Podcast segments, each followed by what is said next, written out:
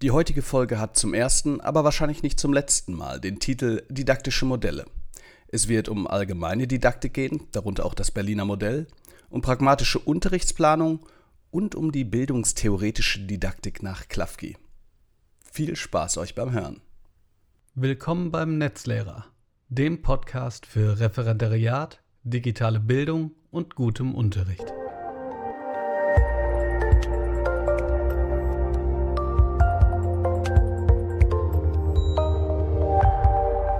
Bevor es losgeht, die üblichen zehn Sätze zum Support. Ich freue mich, dass ihr dabei seid. Der Podcast ist und bleibt kostenlos. Wenn ihr möchtet, könnt ihr mich unterstützen, indem ihr beispielsweise eine Rezension auf den zahlreichen Podcast-Portalen hinterlasst. Ihr könnt mir gerne auf Instagram oder Twitter folgen oder eines meiner Bücher lesen. Gerade empfohlen Wegweiser Referendariat, Texte, Themen und Strukturen für das Referendariat oder aber 33 Ideen digitale Medien Deutsch. Wenn euch das weiterhilft, dann freut mich das sehr. Wenn ihr mich jetzt gerade nicht unterstützen wollt oder knapp bei Kasse seid oder denkt, naja, Podcasts sind eben eine andere Sache, dann ist das auch völlig okay. Ich wünsche euch einen schönen Tag und viel Spaß bei der Folge. Wie ihr merkt, nehme ich es ernst. Ich möchte jetzt tatsächlich wieder mit dem Podcast losstarten und weitermachen und regelmäßig das machen, obwohl ich natürlich gerade auch, wie ihr alle wahrscheinlich viel zu tun habt. Deshalb ist es mir insbesondere wichtig, wenn ihr sagt, wie euch das gefällt, weil ihr habt ja beim Teaser schon gemerkt, boah, die Themen sind äh, ziemlich schwerfällig. Zumindest könnte man das meinen. Denn als ich das gelesen habe, und ehrlich gesagt habe ich erst gedacht, ob ich den Teaser mache, ich lese es, damit ihr es nicht müsst, da sind mir nochmal Schuppen von den Augen gefallen und ich habe auch so zwischenzeitlich immer wieder denken müssen, mein Gott, wie naiv bin ich, wie naiv kann man selbst sein, wenn man das Gefühl hat, dass man ja vielleicht neue Erkenntnisse äh, für sich entdeckt und dann merkt, dass jemand vor ungefähr 80 Jahren oder 70 Jahren das alles schon viel besser formuliert hat. Ich glaube aber nicht, dass das ein Problem ist, sondern im Gegenteil. Ich finde innovative Gespräche in Podcasts, ja, zukunftsgerichtete Gespräche immer wahnsinnig interessant auf der einen Seite. Auf der anderen Seite glaube ich aber, dass man sich auch manchmal umschauen muss und schauen kann, wo wurde vielleicht schon etwas erarbeitet von unglaublich schlauen Personen, ähm, was einem hilft, auch die Zukunft zu gestalten. Und man muss ja das Rad, wie es so schön heißt, nicht immer neu erfinden. Deshalb habe ich mir den Leitfaden Schulpraxis vorgenommen, Pädagogik und Psychologie für den Lehrberuf in der sechsten Auflage. Wie gesagt, gibt es wahrscheinlich schon jetzt in der zwölften. Und möchte einfach verschiedene Artikel durchlesen, was ich eben auch getan habe. Ich weiß nicht, ob das Ganze einen Mehrwert für euch, die ihr den Podcast hört, bietet. Deshalb wäre es mir unglaublich eine Freude, wenn ihr mir schreiben würdet, ob das für euch ähm, interessant ist. Und jetzt war es aber auch wirklich genug der Vorrede. Und wir beginnen mit dem, was ich darüber zu sagen habe. Ich habe mir überlegt, ich mache das so, dass ich einfach einzelne Passagen immer mal wieder vorlese oder Verweise darauf gebe, wo etwas stand, was ich ähm, einfach sehr, sehr interessant fand. Zur allgemeinen Didaktik. Ich fand es sehr interessant ähm, daneben, dass äh, hier natürlich eine kleine Etymologie der Didaktik steht, von Lehrkunst abgeleitet und natürlich auch Erziehungswiss als erziehungswissenschaftliche Teildisziplin, das ist ja quasi so ein bisschen aufgespalten, dass diese komplexe W-Frage gebündelt wurde von Janke und Meyer, die heißt, die Didaktik kümmert sich um die Frage, wer was von wem, wann, mit wem, wo, wie, womit und wozu lernen soll. Ich habe manchmal das Gefühl, das sind eigentlich genau auch die Fragen, die man sich tatsächlich beim Unterrichten immer wieder stellt. Denn die wenigsten von uns werden natürlich ähm, bestimmte Modelle vor Augen haben. Auf der anderen Seite finde ich es auch sehr interessant, diese Modelle nochmal zu beleuchten, um zu sehen, inwiefern ja man vielleicht auch selber nach und nach Lehrstellen entwickelt. Das didaktische Dreieck beispielsweise als eine didaktische Grundstruktur von Lehrperson, Schüler und Gegenstand das dann wiederum immer verschiedene Konstellationen zulassen kann. Äh, ist jetzt nichts, wo man denkt, wow, das habe ich äh, ja noch nie gehört. Aber es zeigt sich dennoch, dass bei so einer einfachen Grundstruktur äh, bestimmte, ich sage jetzt einfach mal, Kontroversen innerhalb auch der Debatten ganz, ganz deutlich werden. Da zeigt sich nämlich, dass es wirklich darauf ankommt, ob jemand beispielsweise den Fokus eher auf die Lehrperson richtet Da werden wir dann beispielsweise bei Hattie oder eher auf die Schülerorientierung richtet. Hm, da sind wir quasi bei allen progressiven Modellen der letzten Jahre oder eben auf den Gegenstand, also das Fachliche eher fokussiert. An dieser Stelle möchte ich das gar nicht bewerten, sondern nur sagen, ja, das sind drei ganz wichtige Punkte, die es eben im Hinterkopf äh, zu haben gilt. Etwas differenzierter wird das dann beim Berliner Modell erläutert. Und dieses Berliner Modell, das kam mir schon mal unter bei einem Blogbeitrag. Das erkläre ich gleich, warum das so ist. Aber auch dieses Berliner Modell, was ich übrigens total spannend finde, ist schon ähm, in den 1960er Jahren entwickelt worden. Und zwar geht es hier um die Intentionen der Lernziele, also um das Wozu, die Themen, also Unterrichtsinhalte, was, die Verfahren, das unterrichtsmethodische Vorgehen, also das Wie und die Unterrichtsmedien, wodurch. Auch das kommt uns ja alles ähm, sehr bekannt vor. Ähm, das Ganze basiert auf Voraussetzungsfeldern die Antro, äh, Anthropogenen, also wer, wen, ne? und die soziokulturellen Voraussetzungen. In Klammern steht hier wobei, wobei ich diese Frage irgendwie merkwürdig finde bei den soziokulturellen Voraussetzungen. Die jedenfalls legen die Entscheidungen zugrunde darüber, inwiefern, und jetzt kommt's, die verschiedenen Teile voneinander abhängig sind. Und diese Abhängigkeit ähm, finde ich so wichtig bei der Überlegung, inwiefern so ein Modell, ein theoretisches Modell, ein Modell, was man vielleicht im Lehramtsstudium oder vielleicht im Referendariat nochmal ähm, erklären muss, wiederholen muss und so weiter, auch einen ganz praktischen Bezug haben kann. Denn diese Interdependenz der verschiedenen Teile, also beispielsweise Intention und Verfahren oder Medien und Thema, die verdeutlicht, warum es eigentlich Quark ist, darüber nachzudenken, warum ich beispielsweise ein Medium in den Unterricht bringen sollte. Also nicht, dass das nicht schlecht sein kann, ein Medium in den Unterricht zu bringen, sei es Buch, Tafel oder eben ein digitales Medium sondern es äh, ergibt sich im Prinzip erst aus der Überlegung des Gesamtzusammenhangs. Und da ist ja Unterricht sehr, sehr fluide, auch bei der Planung.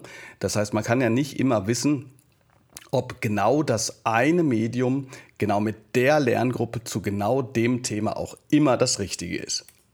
Aus diesem Grund ergibt sich aus diesem Berliner Modell die vorausschauende Strukturierung. Das Ganze ist im Prozess und es werden drei Prinzipien angegeben. Das Prinzip der Interdependenz, das habe ich gerade schon mal gesagt, also ähm, die Wechselwirkung zwischen den Einzelteilen, Prinzip der Variabilität, also eine elastische Planung und Durchführung ist ganz extrem wichtig. Und ich habe das Gefühl, in vielen Seminaren im Referendariat ist das eher verkrustet. Ja, da gibt es eigentlich keine Variabilität mehr, sondern das ist äh, sehr starr. Und das Prinzip der Kontrollierbarkeit, also die Möglichkeit der professionellen Auswertung, die ist übrigens auch ein Teil, der nach und nach vielleicht auch verschwindet, ähm, wenn man sehr lange im Beruf ist. Das spreche ich jetzt auch für mich. Also, dass man diese Diagnoseverfahren, die nicht zwangsläufig mit Prüfungen zu tun hat, nicht aus den Augen verliert. Vielleicht jetzt nochmal ein Verweis auf den Blogbeitrag, den ich auch gerne in die Show Notes bringen kann, warum ich damals dennoch der Auffassung war, dass eine bestimmte Perspektive auf das Berliner Modell so nicht funktioniert. Denn die Interdependenz wurde von einem Mediendidaktiker von Axel Krommer genutzt, um zu sagen, dass der Leitspruch Pädagogik vor Technik eigentlich Quatsch sei.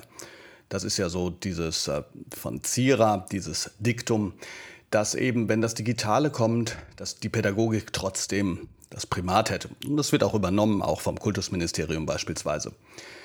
Krommer argumentierte damals, dass eben die Interdependenz doch eigentlich zeige, dass es nicht darum gehen kann, äh, irgendetwas vor irgendetwas zu stellen, also jetzt in dem Fall die Pädagogik, sondern dass es viel wichtiger sei, alles in einem zu denken. Und das ist absolut nachvollziehbar, logisch und in vielen Fällen auch äh, durchaus sinnvoll. Ich habe aber ja gerade schon davon gesprochen, dass es bestimmte Voraussetzungen geht, die anthropogenen und die soziokulturellen. Und die sind wiederum natürlich eng verbunden mit der pädagogischen Arbeit. Will sagen, wenn das eine Voraussetzung des anderen ist, ist es für mich auf jeden Fall naheliegend zu sagen, dass dieses Berliner Modell allein schon von der theoretischen Ausrichtung zeigt, dass das Diktum Pädagogik vor Technik aber eben auch Pädagogik vor Intention, Pädagogik vor Verfahren oder Pädagogik vor Thema um ernst zu nehmen ist. Und das zeigt sich natürlich eben auch in den unterschiedlichen Schularten, äh, gerade wenn man zum Beispiel ähm, in Schulformen geht, wo es darum geht, äh, zunächst einmal auch ähm, vielleicht sprachliche Hürden zu überwinden, ähm, das soziale Miteinander zu stärken und so weiter. Da ist die Interdependenz zwar auch gegeben, aber man kann sie nicht einfach gleichsetzen, sondern man muss eben eine Entscheidung dann fällen. Weiter in dem Buch, hier kommt noch der fünfzackige Stern als Elementarstruktur von ähm, Meyer, von Hilbert Meyer, den wir ja fast äh, alle wahrscheinlich kennen. Ähm, soziale Beziehungen werden da genannt, Handeln, Zielen bei der Aufgabenstellung, Inhalt und Zeit. Das Modell ist aus meiner Sicht jetzt etwas zu komplex, um es hier nochmal komplett zu erläutern bzw. zu kommentieren. Aber ich denke, da hm, könnte man auch einen Blick nochmal drauf ähm, ja, drauf äh, ähm, legen. Ich weiß nicht, ob das jetzt herausgekommen ist, aber alleine mit diesem Berliner Modell, mit, den, mit dieser Interdependenz und mit den Überlegungen dazu, inwiefern solche Modelle vielleicht auch Lehrstellen für die eigene Praxis zeigen, möchte ich mich Dörpfeld, der hier auch zitiert wird, anschließen. Eine gute Theorie ist das Praktischste, was es gibt. Und damit komme ich von der allgemeinen Didaktik kurz zur pragmatischen Unterrichtsplanung. Das, was hier pragmatische Unterrichtsplanung genannt wird, ist, kann man so sagen, im Prinzip nur eine Art von ja, Handlungsanweisung, die ja extrem wichtig ist. Da möchte ich nicht zu lange drüber sprechen, weil A, mich Klafki so unfassbar mh, erstaunt hat und, und ähm, ja, zum Nachdenken gebracht hat und zum anderen, weil es natürlich hier auf diesem Podcast schon eine Folge zur pragmatischen Unterrichtsplanung gibt. Klar, die ist aus meiner Perspektive und nicht aus äh, der einer wissenschaftlichen Bearbeitung, aber ich denke, der eine oder andere kann da trotzdem was mit anfangen. Was hier nochmal äh, bedacht wird, sind eigentlich deskriptiv die zugrunde liegenden Leitfäden, wenn es um Unterrichtsplanung geht. Also beispielsweise den Bildungsplan als die offizielle Grundlage, die ja mittlerweile kompetenzorientiert sind und bestimmte Leistungsstandards haben. Hier gibt es dann einen interessanten Passus, den ich gerne zitieren möchte, weil er mich irgendwie verwundert hat. Und zwar heißt es hier, mit dieser stärkeren Output- oder Ergebnisorientierung, Zitat, sollen nicht zuletzt die Anteile trägen Wissens reduziert und insgesamt die Lernerträge und die Unterrichtsqualität gesichert und verbessert werden. Ja, vielleicht wisst ihr schon, warum mich das irgendwie verwundert hat, weil das ja weiterhin ein großer Kritikpunkt bleibt.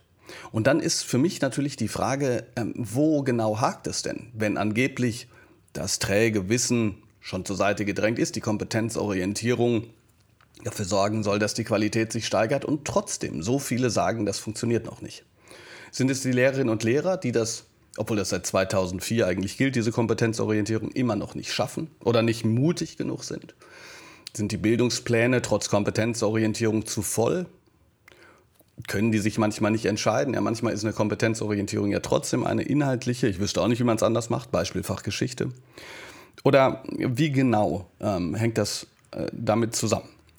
Und das ist eine Frage, die kann ich euch nicht beantworten. Ich glaube, dass die, ich sage jetzt mal, Stofforientierung, also die Frage danach, wie weit sind wir eigentlich im Stoff, immer noch viel zu viel ähm, Raum einnimmt und nicht die Kompetenz, also was muss jemand eigentlich genau können. Obwohl das in den Seminaren, glaube ich, doch durchaus ernst genommen wird. Ich denke, da müssen wir weiter dran arbeiten. Aber immerhin, ich fand das äh, sehr interessant, dass es hier dann auch schon steht. Jedenfalls steht hier in dieser pragmatischen Unterrichtsplanung auch, dass das ganze ähm, Unterrichtsgeschehen in wiederholten Aktions- und Reflexionsschleifen ähm, besteht. Das kann ich nur, äh, da kann ich nur zustimmen.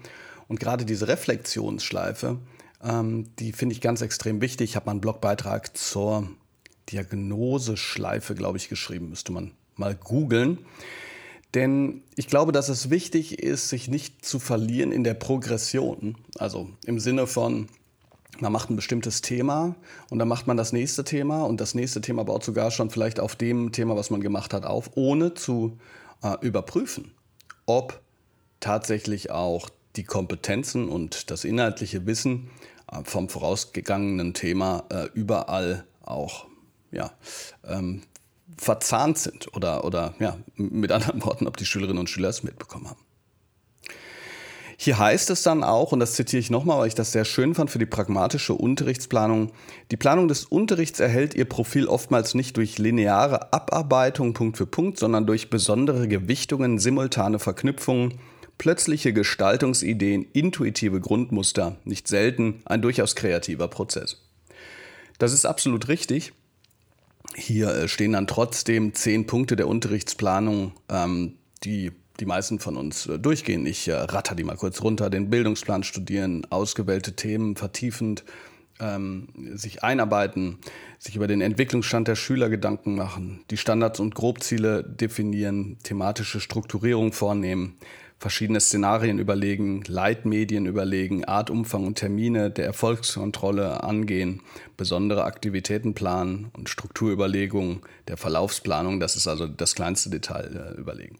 Das sind alles Dinge, die kennen wir. Ja, manche Dinge werden, ich sage jetzt mal, weniger mit der Zeit. Ja, zum Beispiel die äh, Standards und Grobziele, die würde ich sagen, laufen eher so als Subtext mit. Ähm, ich schreibe jedenfalls nicht mehr die fitzelkleinste Kompetenz, äh, wenn die Schülerinnen und Schüler aufstehen. Ich weiß nicht, ob ihr das auch früher machen musstet, dann wird dann die motorische Kompetenz gefördert. Naja, das muss man nicht mehr machen, aber der, ja, die anderen Teile sind natürlich auch durchaus wichtig.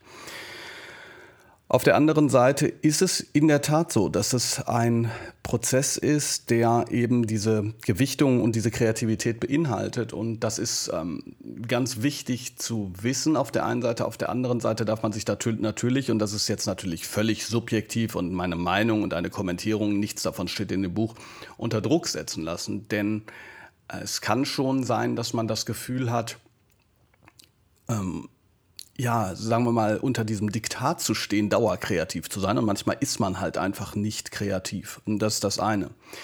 Das andere ist, dass, finde ich, interessanterweise in diesem Zitat ein äh, Plädoyer für sehr genaue Fachkenntnis mitschwingt. Und das heißt jetzt nicht, dass es nicht um lebenslanges Lernen geht und das heißt auch nicht, dass ich nicht der Meinung bin, dass man später äh, bestimmte fachliche Kompetenzen noch aufarbeiten kann.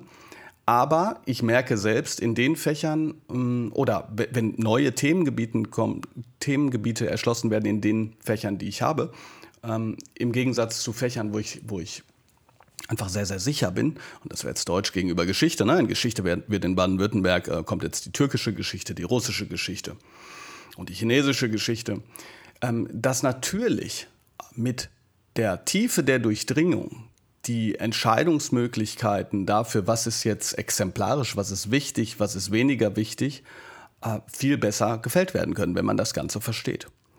Und ähm, das geht natürlich nur, wenn man im Studium auch fachlich arbeitet. Und mit diesem fachlichen Arbeiten meine ich jetzt nicht nur, also nicht nur breit fachlich, sondern auch tief.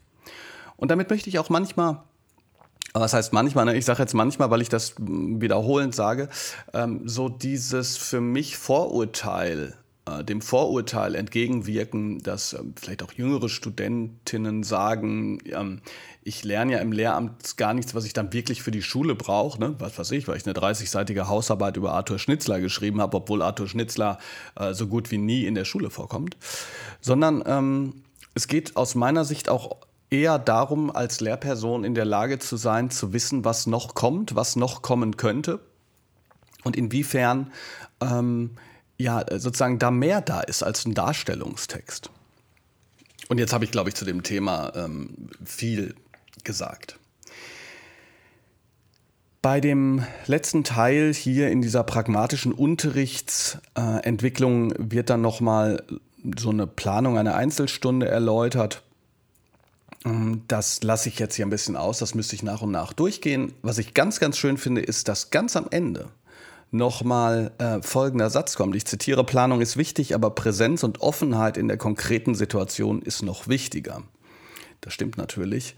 Und äh, ja, dieses, diese situative Herangehensweise ist, glaube ich, etwas, ähm, die man aber trotzdem erlernen muss. Weil im Referendariat ist ja oftmals es doch eher so, dass man dazu angehalten wird, ja, sehr minutiös zu planen und äh, durchzuführen und dann zu reflektieren, warum man in Minute 27 irgendwas nicht genau so gemacht hat, wie es da stand. Und damit leite ich jetzt über zu etwas, was mich, wie ich schon gesagt habe, unglaublich überrascht hat und gefreut hat und ja, Nachdenkstoff für mich gegeben hat, nämlich die bildungstheoretische Didaktik von Wolfgang Klafki. Wahrscheinlich denken jetzt hier ein paar, Alter, du Nerd. Ähm, genau das ist es also, was äh, dich in deiner Freizeit beschäftigt. Naja, ich habe es ja gesagt, ich lese es, damit ihr es nicht misst, aber mich würde es wirklich wundern, wenn ihr danach nicht sagen würdet, wow, das sind Gedanken, mit denen wir heute auch wirklich noch was anfangen können. Ich beginne zunächst mal mit einem dreifachen Zitat, wenn man so möchte. Und zwar eben von Gudjons über Klavki in dem Buch, äh, das wir hier gerade besprechen. Nicht primär um starre Planerfüllung, sondern um die Ermöglichung produktiver Lernprozesse geht es in Klafkis didaktischem Modell. Und dies nicht trotz, sondern wegen seiner klaren Zielorientierung. Bildungsprozesse sind nicht nur begrenzt planbar, sie brauchen Gespräche, Problemorientierung, fruchtbare Momente und Entdeckungslernen. Ich weiß gar nicht, ob ich da so viel drüber sagen muss, aber jedenfalls ist das ja schon mal ein Anteaser, eine Einleitung, wo man sagen muss, wow, da ist unglaublich viel drin, was quasi gerade, ja, ich sag mal, ganz, ganz modern ist. Insbesondere fand ich es interessant, dass es um die Ermöglichung produktiver Lernprozesse ging, denn ich weiß nicht, ob ihr von Allard und Asmussen das Buch ähm, beziehungsweise den Artikel im Buch Bildung als produktive Verwicklung kennt. Da ist dieses Prozesshafte ja nochmal extra bestärkt, weil es eben auch um Emergenz geht, also um sozusagen das Aufbrechen von ähm, schon geplantem und ähm, ja, hin zu, einer, zu einem überraschenden Effekt. Und dass das hier so deutlich gemacht wird und die Problemorientierung auch, das ist ja schon mal ganz toll. Das ist jetzt noch nicht, weshalb ich, ähm, wie gesagt, insgesamt so begeistert war, aber das ist, wie gesagt, als Einleitung schon mal prima.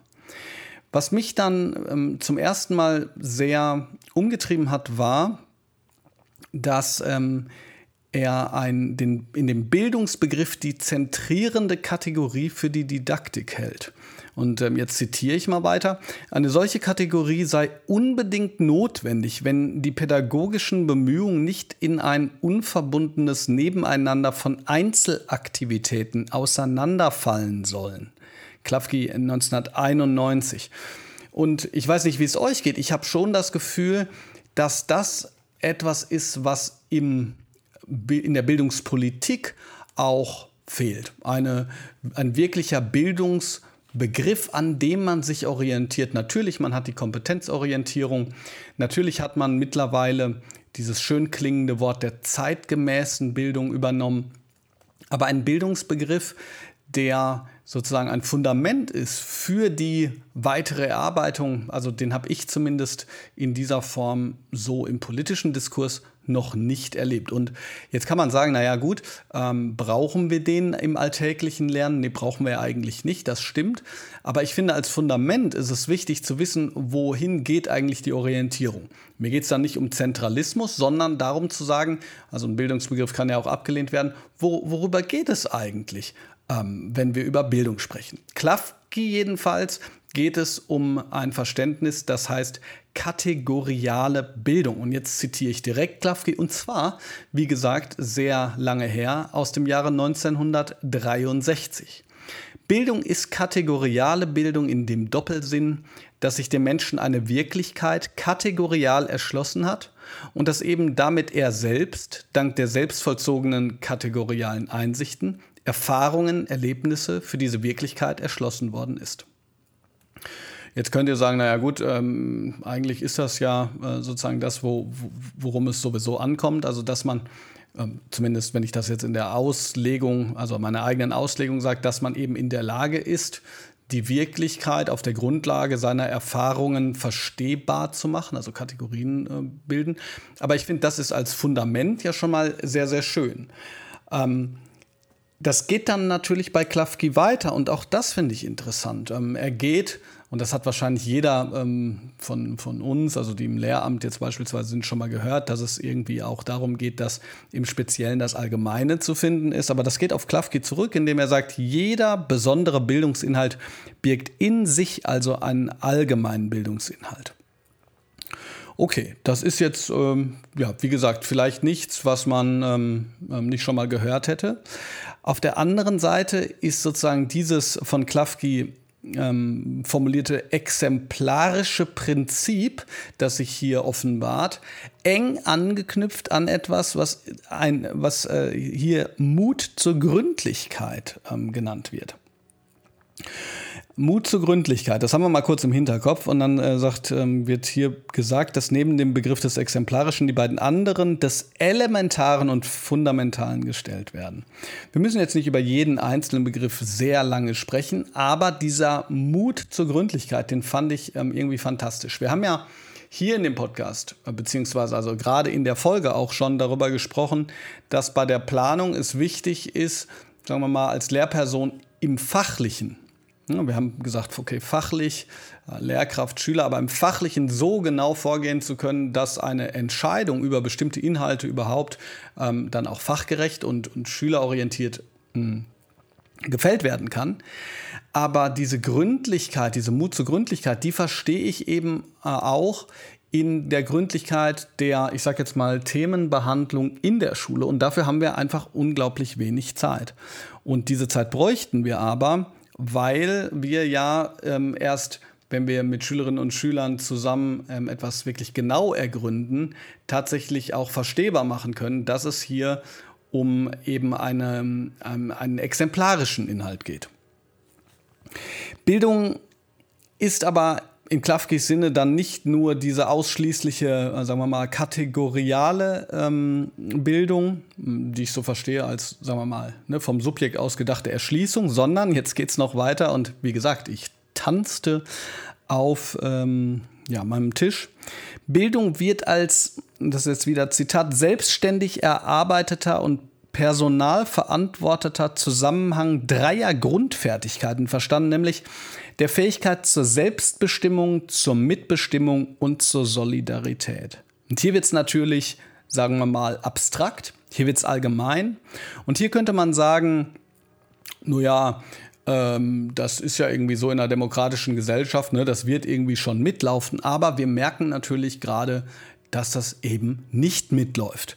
Denn Selbstbestimmung, Mitbestimmung und Solidarität, sofern man denn der Auffassung ist, dass eine, dass Bildung dies ähm, erzeugen soll, äh, basieren ja darauf, dass man auch Zeit und Raum dafür hat, selbstbestimmt äh, zu handeln, zu partizipieren und solidarisch zu sein. Und das äh, funktioniert natürlich nicht, wenn man innerhalb einer, sagen wir mal, Systematik arbeitet, wo alles erstartet ist, wo alles abgeprüft ist und wo Solidarität eben eigentlich gar nicht gutiert wird.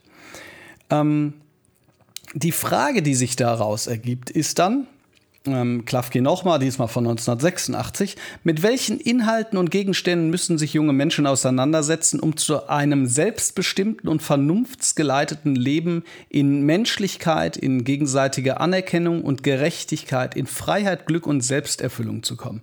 Ich meine, das ist unglaublich riesig auf der einen Seite. Auf der anderen Seite ist das natürlich die zentrale Frage.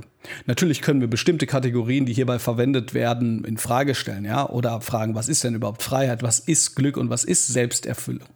Aber jedenfalls äh, ist es hier keine Bildungsdefinition, die von irgendwelchen Kleinstkompetenzen ausgeht.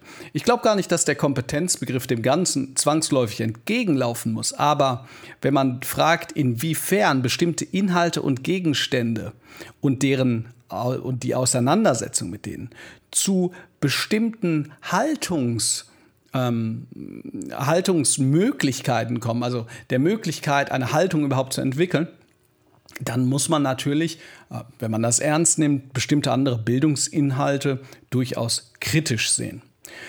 Ja, und ähm, alleine das äh, finde ich schon sehr, sehr interessant. Das Ganze wird dann noch in einem Problematisierungsschema weitergedacht. Ähm, da geht es dann eben erstens um die exemplarische Bedeutung, um die Gegenwartsbedeutung, um die Zukunftsbedeutung, um die Sachstruktur und um die Zugänglichkeit. Ich denke, das ist auch etwas, was in Seminaren ähm, sehr häufig auch thematisiert wird. Übrigens, ein kleiner Hinweis, ich glaube nicht, dass die Gegenwartsbedeutung. Ähm, und ähm, ich weiß nicht, ob das jetzt ein Strohmann ist, aber ich habe manchmal das Gefühl, dass Gegenwartsbedeutung gleichgesetzt wird mit Gegenwartsnutzbarkeitsbedeutung, ja, im Sinne von ähm, ja, ne, ihr kennt so diese Gegenüberstellung, warum machen wir nicht mehr Steuern ja, und weniger ähm, Gedichte und so weiter. Ich, das das glaube ich nicht, dass äh, das sozusagen die Abkehr von, von jeder klassischen Materie ist, wenn man so möchte, sondern ich glaube, Zukunftsbedeutung heißt oder Gegenwartsbedeutung heißt äh, auch die Erkenntnis einer Bedeutung des Gegenstandes, des, ähm, mit dem man sich auseinandersetzt, ähm, für die eigene Persönlichkeit. Ja. Ich habe letztens mal getwittert und das ist meine tiefste Überzeugung. Bildung bedeutet auch, ähm, wissen zu können, äh, was, zu, was man tun kann, vielleicht auch was man tun soll, nachdem man von der Arbeit äh, gekommen ist. Hier kommt dann noch mal, kommen dann nochmal zwei Zitate, die ich gerne mit euch teilen möchte. Und zwar ähm, eben als Paraphrase. Der Bildungsbegriff, der eine anthropologische Dimension, persönliche Verarbeitungstiefe und Wertbasis enthält, zielt auf die humane Befähigung zur Selbstbestimmung, Teilhabe und Mitsprache. Ja, letzten Endes ähm, habt ihr es vielleicht gemerkt, auch wenn es drei Seiten weiter ist, ist das nochmal ein Rückgriff auf eben Klafkis ähm, Bildungsbegriff ähm, in diesem, sagen wir mal, ähm, allgemeineren Sinne. Und, so heißt es hier dann auch nochmal, Bildung sei nur als Prozessbeschreiber und nicht als Kanon von Inhalten. Ich glaube, äh, was das sozusagen angeht, da sind wir uns ja auch einigermaßen ähm, einig alle. Ähm, wobei ich dazu sagen muss, dass, wie gesagt, diese Abkehr vom Kanon manchmal auch ähm, schwierig ist, sagen wir mal. Oder manchmal auch gar nicht begrüßenswert, weil ähm, ich nehme immer wieder gerne das Beispiel Geschichte. Ähm, es gibt ja dann Leute, die sagen, naja, Hauptsache eine Quellenanalyse ähm, ist äh, durchführbar. Ne? Das ist dann die Kompetenz, ich kann die Quelle analysieren. Und dann sage ich, naja, ähm, eine Kompetenz innerhalb der Quellenanalyse kann ja gar nicht anders als beispielsweise den zeitlichen Rahmen ähm, berücksichtigen. Und der zeitliche Rahmen wiederum, der ist ja nicht willkürlich, sondern der ergibt sich eben aus der Bedeutung ähm, des, des Kontextes, der Handeln der Personen, der Mentalität, der Ideen und so weiter. Ne? You name it. Ähm, das, ist, das ist relativ schwierig. Und es ist auch schwierig, äh, sich völlig von Inhalten abzukehren, wenn man ähm, zum Beispiel der Auffassung ist, ähm, naja, Kompetenz ist halt Kompetenz, dann kann man sagen, ja gut, also dann äh, lassen wir halt mal den Zweiten Weltkrieg aus und so. Das ist in Geschichte beispielsweise nicht möglich. Und natürlich auch in anderen Fächern ist es ja so, dass Kompetenz ähm, immer auch bedeutet, eine Grundlage zu haben, die aus hm, verschiedenen Teilen besteht. Hm, äh, Kompetenz ja natürlich, aber eben auch inhaltlicher Bezug und ähm, meistens neben diesem inhaltlichen Bezug dann auch diese, diese Haltung. Ich glaube aber, dass dieser Haltungsbegriff oder man könnte auch sagen der Wertbegriff, der hier bei Klafki formuliert wird und den ich hier versucht habe, in, in einigen Worten zu skizzieren und zu kommentieren, ganz wichtig ist, nicht aus den Augen zu verlieren, weil es auch äh, im, sagen wir mal, alltäglichen Lernen so ein bisschen den Druck herausnehmen kann von diesem Stoff, von diesem Stofffetisch, von diesem Stofffokus. Ja, sondern man kann und sollte auch, und das ist, glaube ich, in jedem, auch in diesem pragmatischen Unterrichtsmodell äh, deutlich geworden oder sollte deutlich geworden sein, dass Offenheit, Flexibilität und neugieriger Austausch ein ganz wesentlicher Bestandteil einer Bildung ist, die sich nicht, ähm, ich sage jetzt mal ganz ähm, ketzerisch, dem Diktat der Kleinstkompetenzen unterwerfen will. Jetzt hoffe ich sehr, das hat euch ähm, gefallen. Wie gesagt, über Kritik und vor allen Dingen Rückmeldung bin ich sehr, sehr dankbar. Ich äh, gehe davon aus, dass ich trotzdem hier noch weitermache mit diesem Leitfaden Schulpraxis. Ähm, bald wird es gehen nochmal um das handlungsorientierte Unterrichtskonzept, um konstruktivistische Didaktik, didaktische Modelle und Unterrichtskonzepte insgesamt. Und dann kommen wir möglicherweise auch zu Unterrichtsmethoden und verschiedenen weiteren Formen von Unterricht. Ich freue mich, wenn ihr dabei wart und äh, wenn euch das geholfen hat oder sozusagen gute Gedanken, Anregungen waren für, ich weiß es nicht, den Weg zur Arbeit, beim Joggen oder was ihr gerade auch immer tut. Gerade kommen ja noch die letzten Sonnenstrahlen ähm, eines Spätsommers äh, ins Fenster. Ich hoffe, wir können das alle noch genießen. Habt eine ganz schöne Zeit. Danke fürs Zuhören. Euer Netzlehrer Bob Blume.